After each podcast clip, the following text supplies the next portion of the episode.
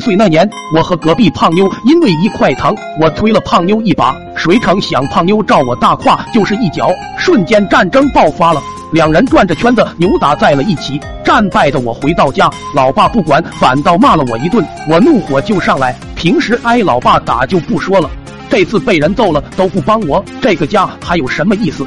我停止了哭泣，说了句：“你会后悔的。”走到厨房摸了几个馒头，准备离家出走。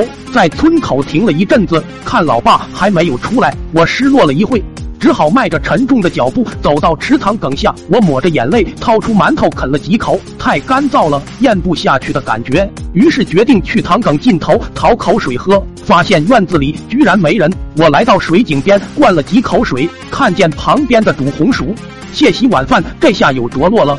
随手抓了一个，捂到嘴里，正要吃，一个黑影突然从黑暗的角落里扑出来，煮得很烂的红薯一下摁在我的脸上开了花。大惊之下一看，原来是一个流浪的傻子，应该是老早躲在这里盯着红薯了。只见他手里掂着个掏大粪的粪瓢，大叫着奔过来，吓得我拔腿就跑。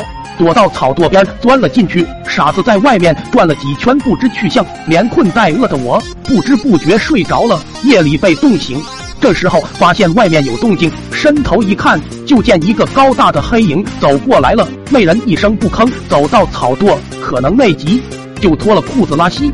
突然草堆后有人窜出来，原来是那个傻子睡在草垛那头，估计是西翔透过稻草淋着他了。一粪瓢倒在那人屁股上，那人大惊，差点摔倒。慌乱中，傻子扯住了黑影的裤子，挥着粪瓢又抽了他几下。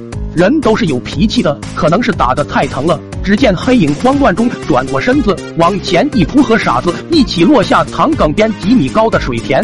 泥浆飞得老高，黑影怒极，挥着拳头就打。傻子这厮的野性终于发作，抓住了掉在田里的粪瓢。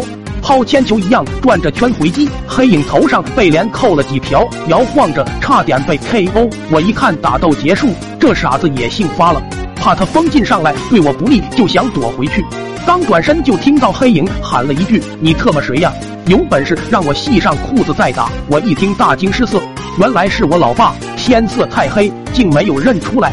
咻咻咻！我踏着水冲了上去，拽住傻子的腿，用劲一拖，那厮没防着后面有人，一下扑倒在地。我大喊：“老爸，快穿裤子！”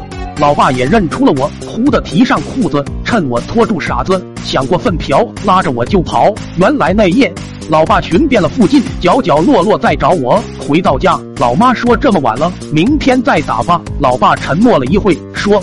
明天就是六一儿童节，让孩子开心点吧。今晚我辛苦点儿，加个班打一下。